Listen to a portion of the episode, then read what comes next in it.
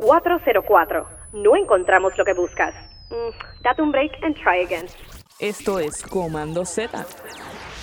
Donde el fracaso no es opcional, pero el éxito es obligatorio.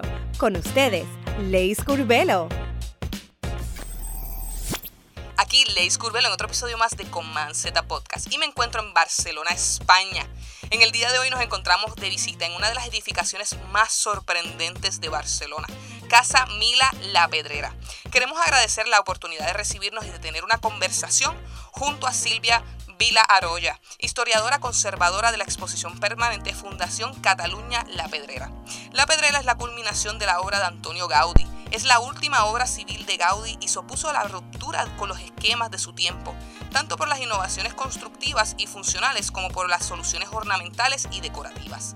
Gaudí combina estética y funcionabilidad con una clara inspiración en el mundo vegetal. La Casa Mila, construida en el 1906 al 1912, su valor patrimonial y artístico quedan ampliamente acreditados cuando se inulente en el catálogo del patrimonio artístico de la ciudad de Barcelona en el 1962, con la declaración como monumento histórico artístico de interés nacional por parte del gobierno español en el 1969 y la UNESCO lo inscribe como bien cultural del patrimonio mundial en el 1984. Actualmente La Pedrera es la sede de la Fundación Cataluña. La Pedrera al mismo tiempo mantiene su fundación inicial de edificios de viviendas de alquiler. Así que La Pedrera posee cinco usos distintos. Uso turístico, edificio abierto al público para visitas. Uso cultural y social en el centro cultural que acoge exposiciones, conferencias y actividades. Uso residencial, todavía hay viviendas en alquiler residencial. Uso administrativo, sede de la Fundación Cataluña La Pedrera uso comercial, alquiler de espacios, despachos de empresas y tiendas en la planta baja. Se trata del único edificio en el mundo que compatibiliza cinco prestaciones sin perder la finalidad para la que se construyó. En este episodio hablaremos sobre la tipología constructiva, usabilidad y estética en la arquitectura. Sin más, los dejamos con nuestra conversación junto a Silvia Vilaroya en diseño y arquitectura Casa Mila. Así que dale oído. Aquí Leis Curvel en otro episodio más de Coman Z Podcast. Hoy me encuentro desde España, Barcelona y tengo un gusto de estar en la Pedrera Casa Mila. ¿Cómo se encuentra en el día de hoy? ¿Con quién nos encontramos hoy? Con Silvia Vilarroya. Soy la historiadora y la documentalista del edificio de la Casa Mila La Pedrera, que pertenece a la Fundación Cataluña La Pedrera, que se dedica a la conservación del patrimonio, eh, las ayudas a las personas con menos capacidades, etcétera, etcétera, con muchos proyectos sociales y culturales quiero darle las gracias que nos haya permitido estar aquí, poder hacerle ¿verdad? esta entrevista para poder obtener el conocimiento para todas las personas que nos están escuchando desde Puerto Rico, Colombia, toda Latinoamérica. Muchísimas gracias por, por darnos la oportunidad. Una gran responsabilidad y espero responder a todos los detalles sobre la obra de Gaudí y en especial sobre la pedrera. Le agradezco. Yo entiendo que sí, usted tiene todo el conocimiento, lo que queremos es justamente eso, tener una persona ¿verdad? que nos permita escuchar y entender un poco más sobre su, su historia. Bueno, para poder dar paso a donde nos encontramos ahora mismo en el contexto, ¿verdad? Las personas que nos están escuchando, que tal vez no nos puedan ver, eh, nos van a estar viendo a través de algunos visual que vamos a estar pasando. Eh, nos gustaría, ¿verdad?, que empezáramos a, hablar sobre la historia de Antonio Gaudí y su obra. Eh, ¿Podrían hablar sobre la importancia del legado sobre la arquitectura específicamente? Mira, podríamos decir perfectamente que Gaudí ha trascendido su época, ha trascendido su mundo y ha trascendido toda la arquitectura de principios de siglo. Es reconocido internacionalmente, pero es un arquitecto que tampoco hizo tantos edificios. Lo que sí que hizo fue buscar la forma de construir diferente, diferente a su época y evolucionando tanto en forma como en funcionalidad como en estética a diferencia de todos sus contemporáneos.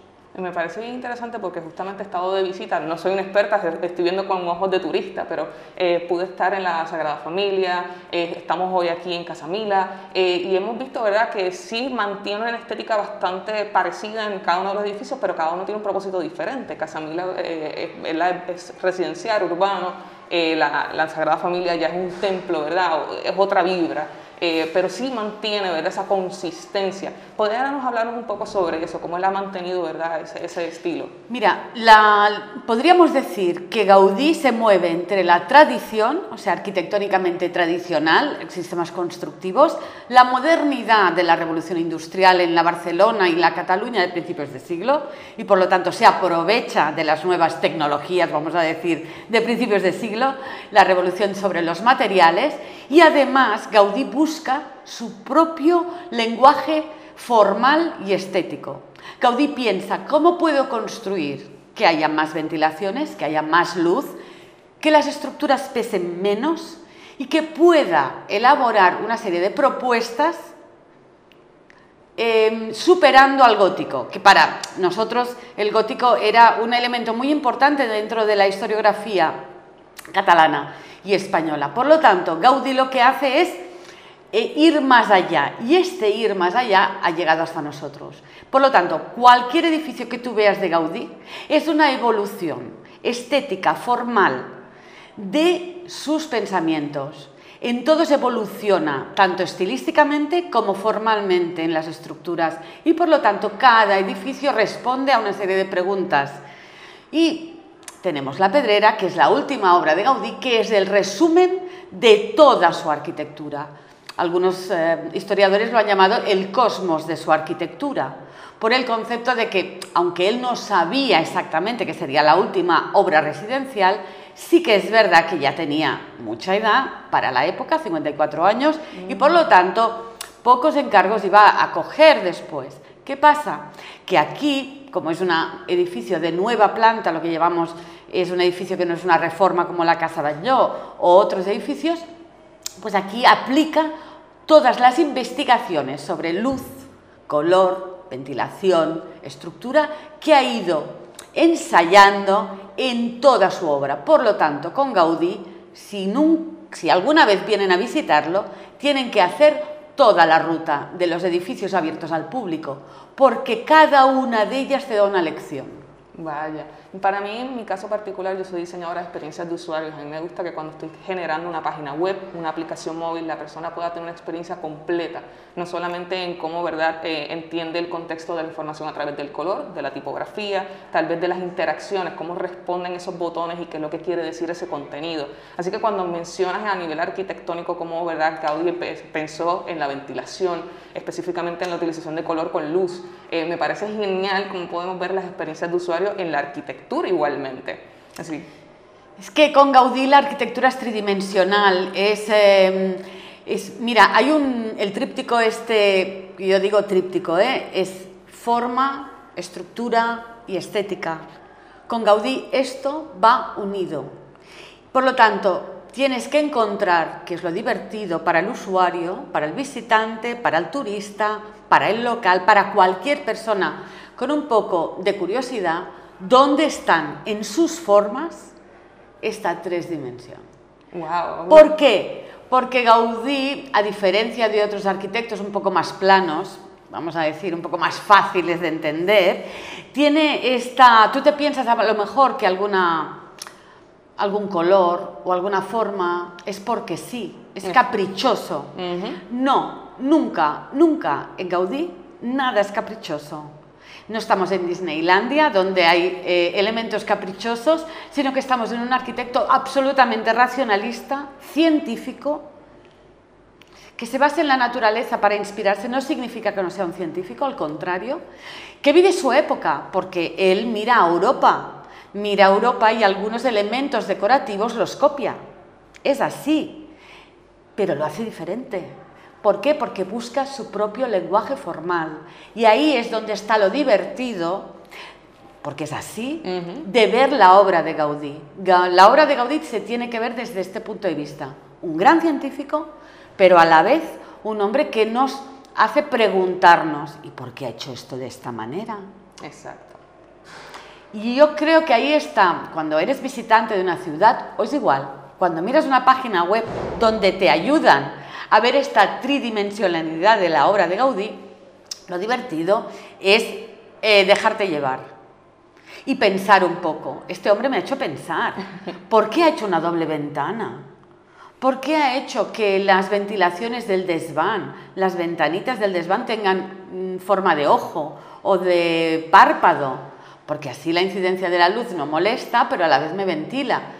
Es decir, vamos a un poco mm, hacer que la gente se levante de su ostracismo al mirar las cosas y no pensar, con Gaudí tienes que pensar. Tienes que mirar, tienes que investigar, tienes que saber por qué en la terraza hay unas chimeneas que eran usadas para la calefacción central, que para ti pueden ser ahora unas esculturas. Mm. Pero es que no tiene por qué no ser estructura con forma y estética, pero la forma que tienen esta cabeza que a ti te parece un guerrero o te puede parecer una escultura contemporánea, es así para que el humo cuando salga no se desperdigue de una forma inusual, sino para que vaya saliendo y el interior sea redondo y no haya esquinas donde quedarse la suciedad. Por ejemplo, pero para ti son guerreros. Bueno, pues son guerreros. guerreros que defienden la casa. Pues muy bien, ningún problema. O las torres de escalera, que son seis de diferente estilo, todas están pensadas para que una salida de escalera, que podría ser una puerta cuadrada, simplona, Gaudí hace que esas torres de escalera funcionen también como depósito de agua, además como ventilación. ¿Y por qué te las hace redonditas y con formas así eh, sinuosas? Pues para que cuando tú lo veas no te pese y no pese en el edificio. Y es como cuando te pones tacones es así. Sí, sí, sí, que nos estilizamos todos el edificio. Pues eso. Entonces tenemos una fachada de piedra muy fuerte, muy potente, con unas formas parecidas a las olas del mar, porque también no puede ser una fachada recta, plana, que sería muy pesante. Entonces, Gaudí piensa también en esto.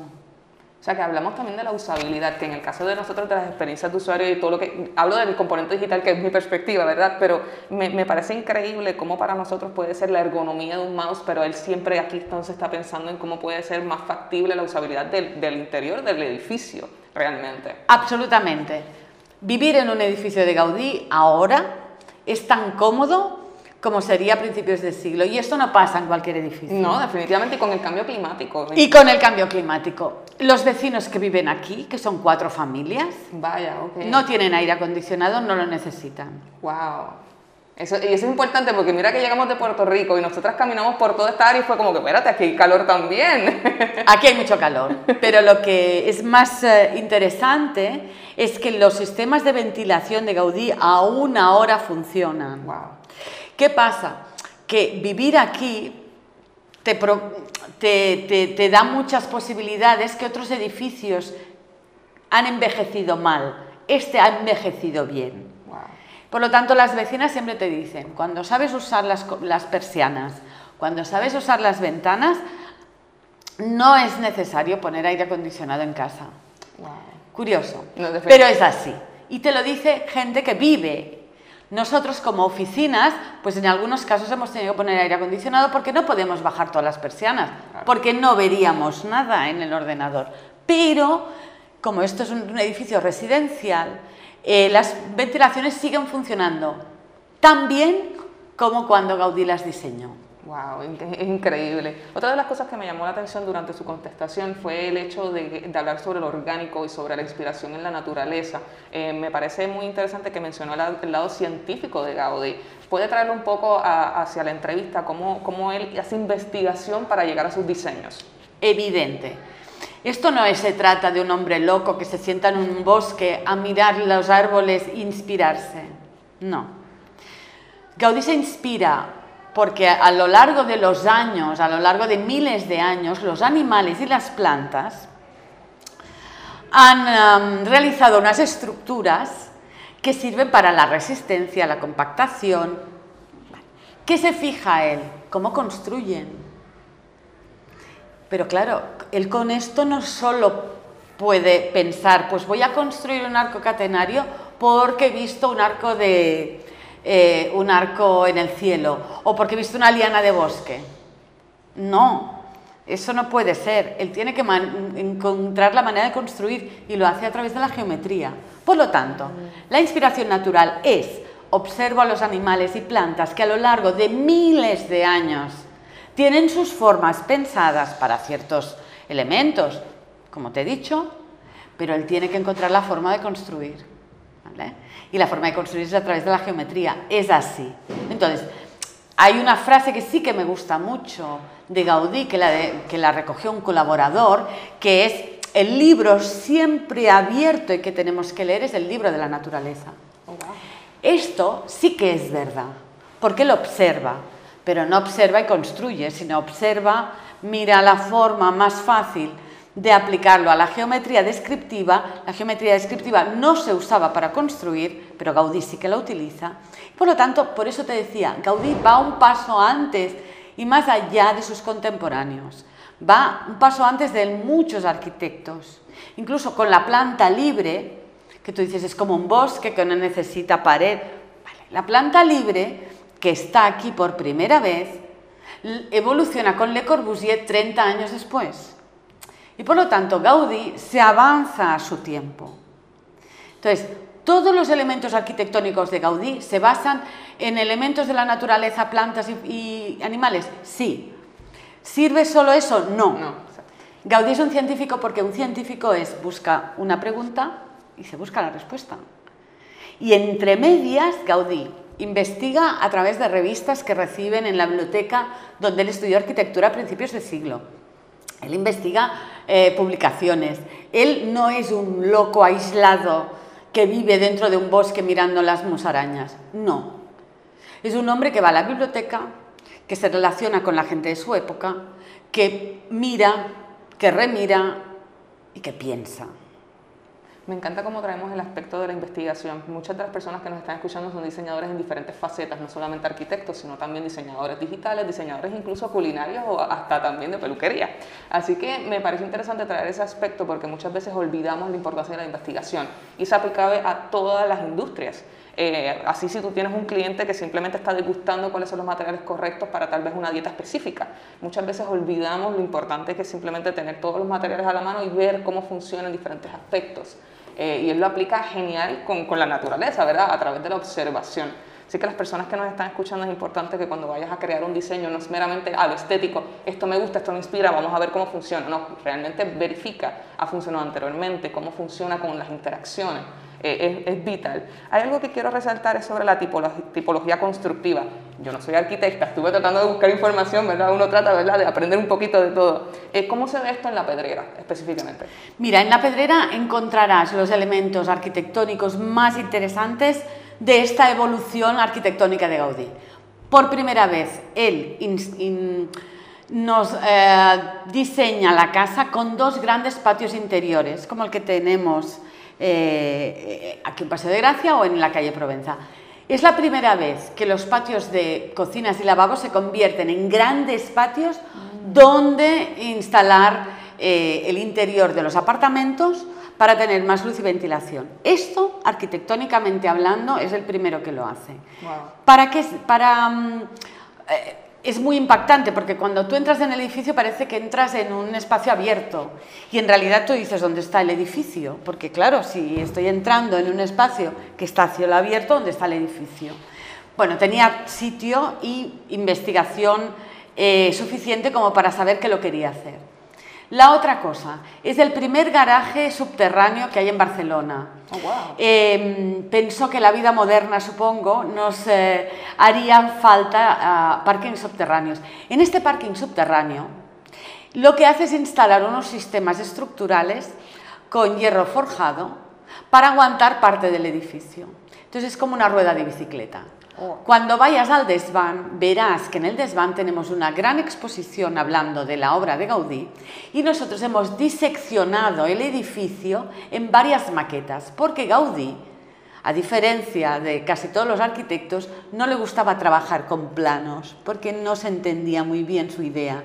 Y él trabajaba con maquetas no maquetas de yeso. Él tenía un maquetista para trabajar y le decían, ves haciendo esto.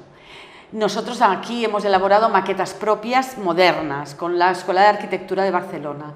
Pero una de estas maquetas es esta estructura de hierro forjado, que es como una rueda de bicicleta, que nos aguanta la mitad del edificio.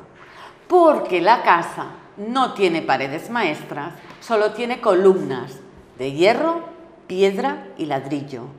Por eso se puede cambiar la distribución de la casa cuando quieras. Esta planta libre es lo que te comentaba antes, el antecedente de Le Corbusier con su planta libre. Por lo tanto, aquí Gaudí piensa, si lo hago con columnas, si hago que las estructuras subterráneas me ayuden a aguantar el edificio, eh, pesará menos. La fachada se llama fachada autoportante. Es una fachada simplemente estética, no es estructural. Y se une a la fachada, se une al edificio con unos tirantes de hierro que se enganchan a la piedra. Tenemos como 6.000 bloques de piedra enganchados en esas estructuras que salen de la planta libre. Por lo tanto, aquí nunca antes se había construido de esta manera. Y el desván, en el desván hay unos arcos catenarios, son unos arcos finos que Gaudí evoluciona a través de la geometría descriptiva, que era todo plano, pero él lo construye. ¿Qué le hace el arco catenario? En vez de poner paredes en el desván donde se lavaba y se tendía la ropa, dice, vamos a hacer una estructura que pese poco y que me dé una visión general. Y cuando vayas al desván pensarás que esto lo había pensado él para hacer un museo. Pues no, lo había pensado para que pesara poco encima de los pisos y que fuera ágil, fácil de construir por los, eh, con sus indicaciones. Entonces cogía una cadena invertida, una cadena em, simple, y hacía que, mm, que Newton trabajara por él. Entonces, hacía los diferentes, eh, mm, él decía, bueno, pues si esto puede aguantar este peso, le doy la vuelta, lo dibujo, construyo el arco. Esto no lo había hecho nadie antes. Y lo, que, y lo podrás ver también en la Casa Bagnó, que también lo empezó a, a trabajar. Estos son los elementos arquitectónicamente únicos que tiene la pedrera, a diferencia de todos los otros edificios. ¿Por qué? Porque ha evolucionado en su forma constructiva. En unos edificios pensó en estructuras menos pesantes, en otro pensó en ventilaciones más eficaces, en otro pensó en, en ah, parte estética. Todos tienen una parte aquí dentro. Pero entonces aquí es la finalización y Y aquí es la finalización. Aquí tienes que venir obligatoriamente para entender los otros edificios. Así que si las personas que nos están escuchando están como yo, yo estoy aquí, tengo mascarilla, pero estoy así, wow, o sea, es increíble eh, todo lo que, que, hemos estado viendo. Definitivamente vamos a estar con visuales para que puedan también tener la oportunidad de ver todo lo que nos están explicando, porque ha sido hermosísimo. Hay una cosa que no quiero pasar de alto y es la utilización de color. Para nosotros diseñadores el color es una manera de convertir información y también muy, muy, de una manera muy útil también eh, comunicar simbologías.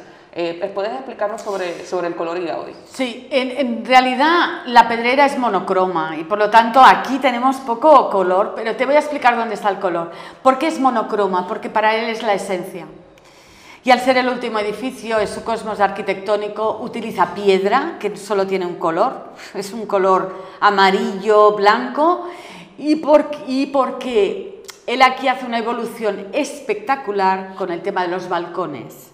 Los balcones que se ven desde la calle son todos hechos con hierro forjado, únicos y exclusivos. En otros edificios de Gaudí, Gaudí coge una plancha y los hace iguales. Aquí no, aquí son esculturas. ¿Por qué lo hace? También para decorar. Mm. ¿Vale? ¿Qué quiere decir? Aquí está la parte estética. ¿Qué hace? Pues que es blanco, o sea, utiliza la piedra y el hierro negro. Ese contraste de color lo hace expresamente. Por lo tanto, no le hace falta el color, como diríamos, en los azules, los amarillos y tal, que sí que utiliza en la Casa Batlló o en el Palau Güell o en la Casa Vicens. Porque en la Casa Vicens, y todo tiene que ver con el sitio y el encargo. En la Casa Vicens, por ejemplo, utiliza unas cerámicas con unos claveles dibujados. Vale. Esos claveles, que se llaman claveles de moro aquí en Barcelona, son unos claveles que había en el sitio donde tenía que construir.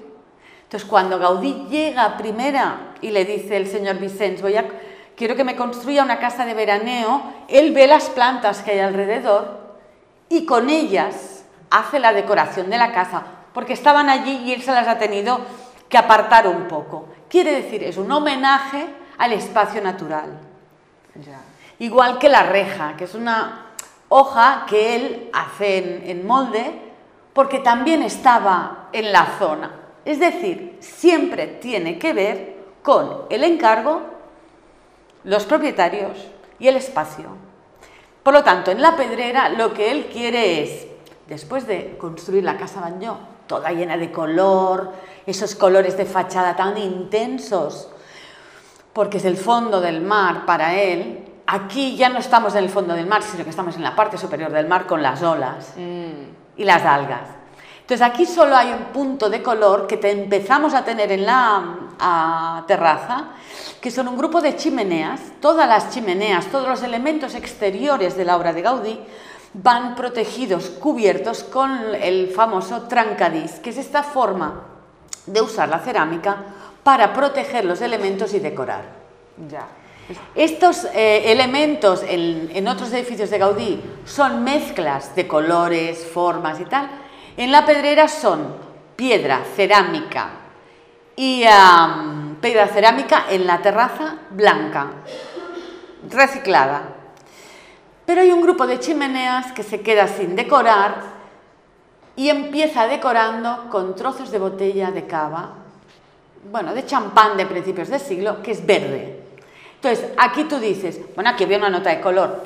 Bueno, pero era por el material. Es decir, en este caso, lo que le mandaba a Gaudí era el material, no el color.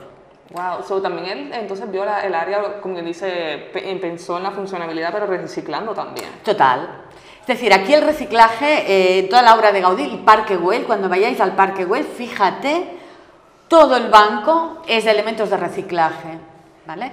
Los señores Batlló, los señores Vicens tenían más dinero y entonces era, no reciclaba tanto. Pero para Gaudí los elementos no solo eran, eh, pensad que el trencadís se usaba para proteger los elementos del exterior, eh, del agua y del sol. Es decir, aparte, él utiliza el sistema este de trencadís, que son irregulares, trozos irregulares, porque mm, así no necesita profesionales muy finos para trabajar en, estos edificios. Porque si no, esto, el trencadís viene del mosaico, es decir, el mosaico romano, el mosaico en el modernismo también hay mosaico y necesitas un gran profesional. Entonces Gaudí aquí nos hace su propio estilo de mosaico. Pero el color, el color es importante porque te dirige a un simbolismo en, estos edificios que te he dicho y en nuestro caso te lleva a la esencia. A mí, a mí me hizo mucho, mucho contraste cuando fui a la Sagrada Familia la utilización de color eh, cómo se ve verdad el, el arco iris. Por ejemplo. Y, aquí hay una diferencia un poco más marcada en cómo utiliza el color. Claro. Eh, por otro lado, ya estamos casi finalizando la entrevista, pero no me puedo ir. Nuestro, pues, nuestro, programa, nuestro proyecto se llama Comanceta, ¿verdad? Como le das hacia atrás a los errores para aprender, ¿verdad? De eso. Eh, ¿Usted entiende que Gaudí tal vez hizo algún error que él aprendió muchísimo de su obra luego de haber cometido este error, si hubiese alguno? Mira, solo te puedo decir, mira, para mí Gaudí no comete ningún error, evidentemente, pero seremos sinceros. Hay un pequeño error que comete porque no, es imposible que lo sepa. La fachada de la pedrera es una fachada de piedra porosa. Con el tiempo él quería que fuera cambiando de color, que fuera un poco más amarilla o un poco más cambiando de color con el ambiente, con la atmósfera. El problema es que él no sabía que habría tantísima polución. Y durante muchísimos años, más de 50 años, la fachada de la pedrera estaba negra por la polución atmosférica. Oh, Fue hasta los años 90 que empezamos a restaurar el edificio, que con agua, simplemente con agua, a presión, volvimos a dejar la piedra en su color original. Y ahora nosotros, desde la Fundación Cataluña La Pedrera, que estamos pendientes de cualquier cosa que le pueda pasar al edificio y nos avanzamos, porque al ser bien cultural y bien de la UNESCO nosotros nos tenemos que avanzar a los problemas, nunca más la fachada va a tener ese color negro. Wow. Este sería un problema porque Gaudí no sabía toda esa polución que podría haber Y ese sería el problema, porque claro, él no hubiese querido ver esa fachada negra. Definitivamente, sí, sí, sí. Pues es el único error que yo le diría, ¡ay! Esta fachada tan que absorbe tanto la polución nos ha dejado problemas en, en la fachada, porque además no tiene vierte aguas, porque Gaudí quiso que el agua cayera por la fachada como si fuera de un mar. Claro, también es verdad que tenemos algún problema con el hierro cuando entra el hierro y el agua, pero son pequeños problemas que se pueden resolver fácilmente con una buena conservación preventiva. Vale, definitivamente, definitivamente. Hay una sola pregunta que se me quedó y me disculpa, pero es que no, no puedo dejarla pasar por alto, es el hecho de cuán rápido se construyó la pedrera. Eh, cuatro años para un edificio como En este. seis años, en Seis. realidad. Sí. ¿Y cómo fue? En realidad, el último certificado de, de final de obra, Gaudí lo, lo firma en 1912. Ya. Es fácil de construir, con poca gente, y además eran muy pocos. Piensa que esta estructura que yo te he dicho, de planta libre, de... eh, él tenía muy claro cómo lo quería y las instrucciones eran clarísimas. El constructor, que fue el mismo constructor que en la casa Batlló, eh, hablaba de que era fácil trabajar con Gaudí porque te explicaba muy bien las cosas. Mm, ¿vale? vale. Bueno, los horarios tampoco debían ser los mismos, aunque también es verdad que la tecnología tampoco. Pero tenéis que saber una cosa muy curiosa. El constructor se inventó un sistema de grúa que no había en la época para poder subir a la fachada los 6.000 bloques de piedra. Y sí, fue poco tiempo para lo grande que es este edificio. Correcto. Pero no fue un problema. También es verdad que, los, um, que el, eh, seguramente trabajaban más de 12 horas al día. Vale, ok. Sí que eso explica también el contexto, ya. Aunque había mucha revolución social en Barcelona, no sé si lo sabéis, había una gran revolución social con ah, los eh, trabajadores de las fábricas y de los porque claro, en Barcelona en 30 años se construyen más de 300 edificios. Entonces, eh, los trabajadores manuales eran muy potentes y entonces sí que había un poco de, de guerra con los propietarios y los constructores, pero aún así construían rápido porque tenían facilidad en las indicaciones que Gaudí les daba. ¿vale? Y eso también es importante. Estaba muy claro y el constructor era muy bueno y tenía grandes profesionales. Creo que lo conté una vez y había 12 operarios a la vez. No es mucho. ok, wow. No, no, ¿vale? definitivamente. Pero la grúa ayudó. Y, y- y fue un, factor de innovación dentro Sí, de la sí, sí. construcción. La grúa se conservó durante un tiempo en la cátedra, donde está la cátedra Gaudí de la Universidad de Politécnica de Barcelona, porque el constructor, aunque la repitió tres veces porque se rompía, el constructor la conservó. Ya, qué, qué- qué impresionante. Perdonad a tus oyentes, perdona que a veces hablo mucho y a lo mejor algunas cosas no les interesan lo suficiente, pero tenemos que invitarles a que vengan a visitar la Casa Milá, la pedrera de la Fundación Cataluña La Pedrera, porque es que de verdad que lo van a disfrutar. Y si no, que miren tu podcast, eh, vuestro podcast, porque allí también pueden descubrir algunas cosas que a lo mejor no sabían. Es que justo le iba a decir eso, estamos ya finalizando y quería que nos dieran un mensaje para invitar a las personas que nos escucharon esta entrevista, que de- déjeme decirle, o sea, yo estoy impresionada aquí. Si la persona que nos está escuchando no quedan impresionados con esto, yo no sé con qué se van a impresionar. O sea, definitivamente me encantaría, ¿verdad?, que, que les diera un mensaje para que vieran cada una de las obras y que pudieran venir también acá. Claro, yo lo que les diría es que um, quiten de su imaginación esta idea del Gaudí postal de colores y vengan a ver al Gaudí científico con otros ojos.